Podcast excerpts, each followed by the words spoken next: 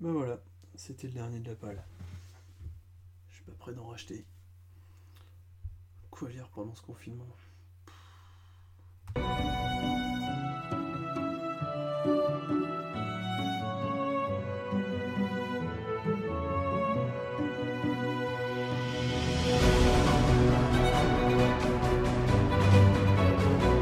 Salut tout le monde, c'est Comics Grincheux. Pour ce nouveau conseil lecture comics spécial confinement, je vous conseille de vous jeter sur le chapitre gratuit mis à disposition de Urban Link, la filiale young adulte de Urban Comics, de Under the Moon. C'est une aventure de Selina Kyle lorsqu'elle est encore adolescente, donc bien avant qu'elle ne devienne Catwoman, et en pleine crise de rébellion, bien aidée par des parents absents et légèrement teubés.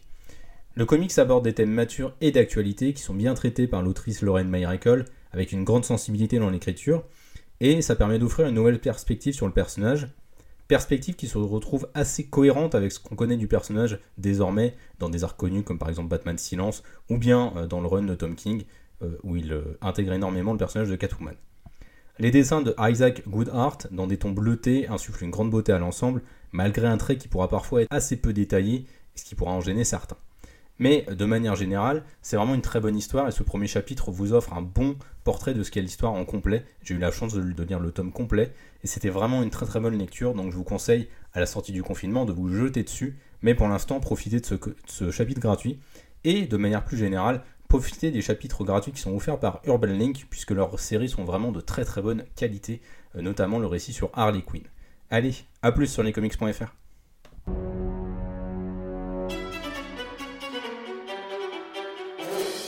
Bonjour à tous, ici SN Parode pour un conseil comics.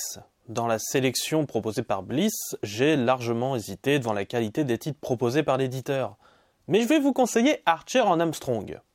L'histoire, c'est celle d'un duo un peu disparate, mais assez attachant. On y suit Armstrong, un immortel qui profite de tout ce que la vie a de meilleur dès qu'il peut, et Obadiah Archer, un petit gars qui a été élevé par une secte pour tuer un immortel supposément maléfique, et oui, vous vous en doutez, c'est Armstrong. S'ensuit un jeune idéaliste qui va suivre ses sentiments plutôt que son endoctrinement, et un immortel qui, sous des airs de clochard, cache une grande culture et une grande sensibilité. Les deux vont faire plusieurs fois le tour du monde pour combattre une secte immense, persuadée qu'Armstrong est l'antéchrist, Satan, ou tout ce que tu veux, et qui suit différents modes de pensée, souvent calqués sous des versions légèrement humoristiques des différentes théories du complot modernes.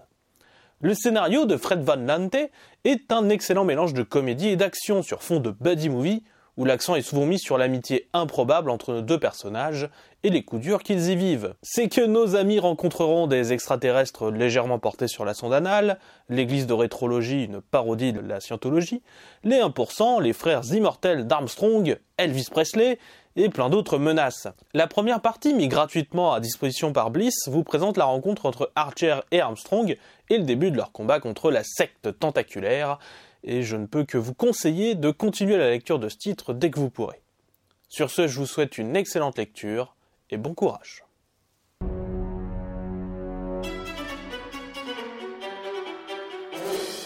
Bonjour à tous et bienvenue dans ce tout nouveau numéro du Conseil Lecture Comics. Je suis toujours Jules de la chaîne Jules et Nico et je fais bien sûr partie des comics.fr.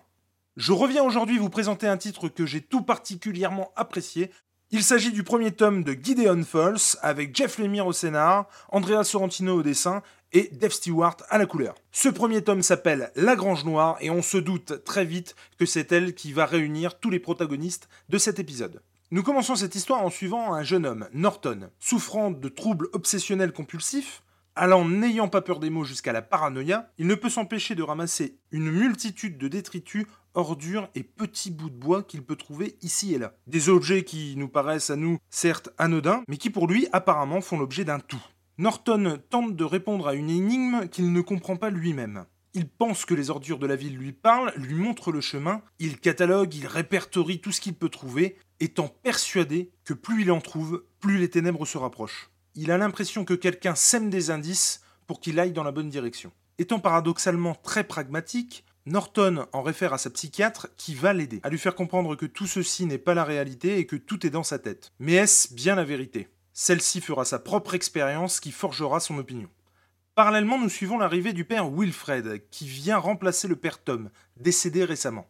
Dès sa première nuit, le père Fred va faire une expérience peu commune. En effet, endormi paisiblement, il va entendre une voix. Il s'agit alors d'un mort ressuscité qui va lui demander son aide. Ni une ni deux, l'homme de foi, torse nu, sort de son lit pour sauter par la fenêtre et suivre l'entité qui vient le questionner pendant la nuit. Définitivement très loin du stéréotype du vieil homme d'église pantouflard que nous pourrions avoir, le père Fred se retrouve donc de nuit, à moitié nu, dans un champ de blé, accroupi devant deux visions d'horreur qu'il n'avait définitivement pas prévues. C'est alors que la famille Sutton fait son entrée, et le lecteur va comprendre très vite qu'il va falloir composer avec celle-ci. Elle amènera avec elle son lot de réponses, et aussi, à n'en pas douter, son lot de questions.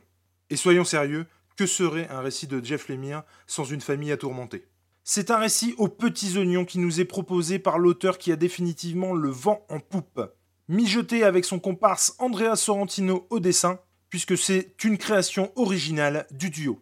Le scénar mêle donc habilement l'horreur, l'horrifique, le thriller, avec une pointe de fantastique. C'est énigmatique à souhait, vous filant à coup sûr des frissons, une atmosphère oscillant entre le Lost de Lindelof ou l'insomnia, voire même le Memento de Nolan. Que dire du travail de Sorrentino qui réalise son plus beau travail ici?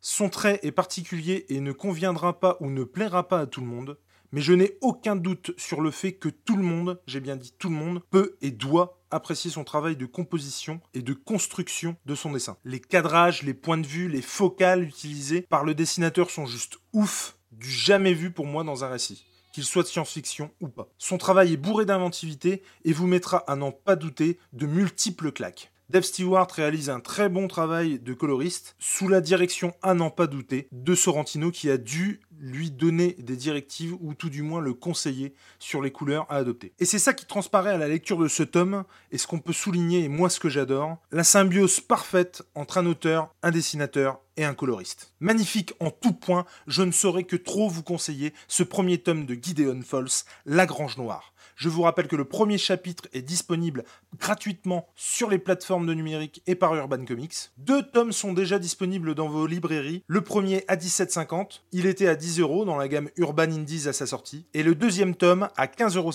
Le troisième tome, quant à lui, sera disponible a priori peu de temps après le déconfinement. Je ne saurais donc que trop vous conseiller de choper ces deux premiers tomes de Gideon Falls. En tout cas pour moi c'est plié, c'est une série qui fait le café. Et surtout n'oubliez pas, suivez les conseils, mais faites-vous votre propre avis. C'était Jules et c'est tout pour moi pour ce conseil lecture comics. Portez-vous bien. À ciao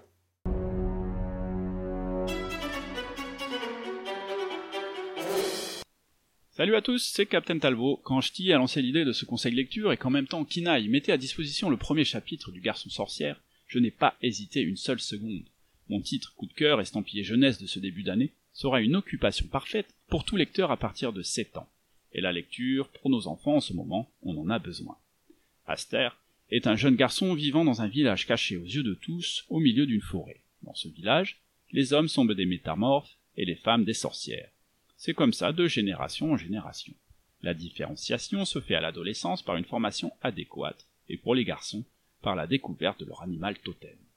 Mais voilà, Aster lui veut devenir sorcière, et ne pas suivre le chemin tracé pour lui, malgré les moqueries de ses camarades et mises en garde de ses aînés.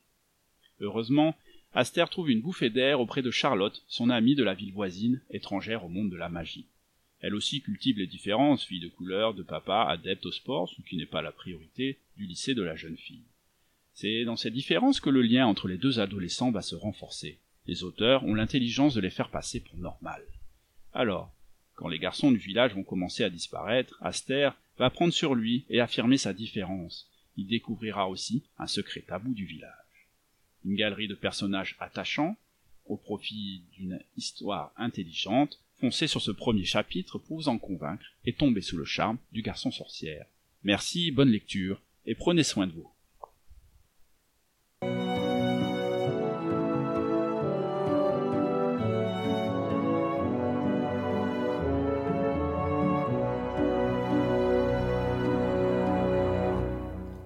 Merci pour votre écoute. N'hésitez pas à regarder les autres titres proposés par les éditeurs. Nous, on se retrouve le mois prochain pour de nouveaux conseils lecture comics.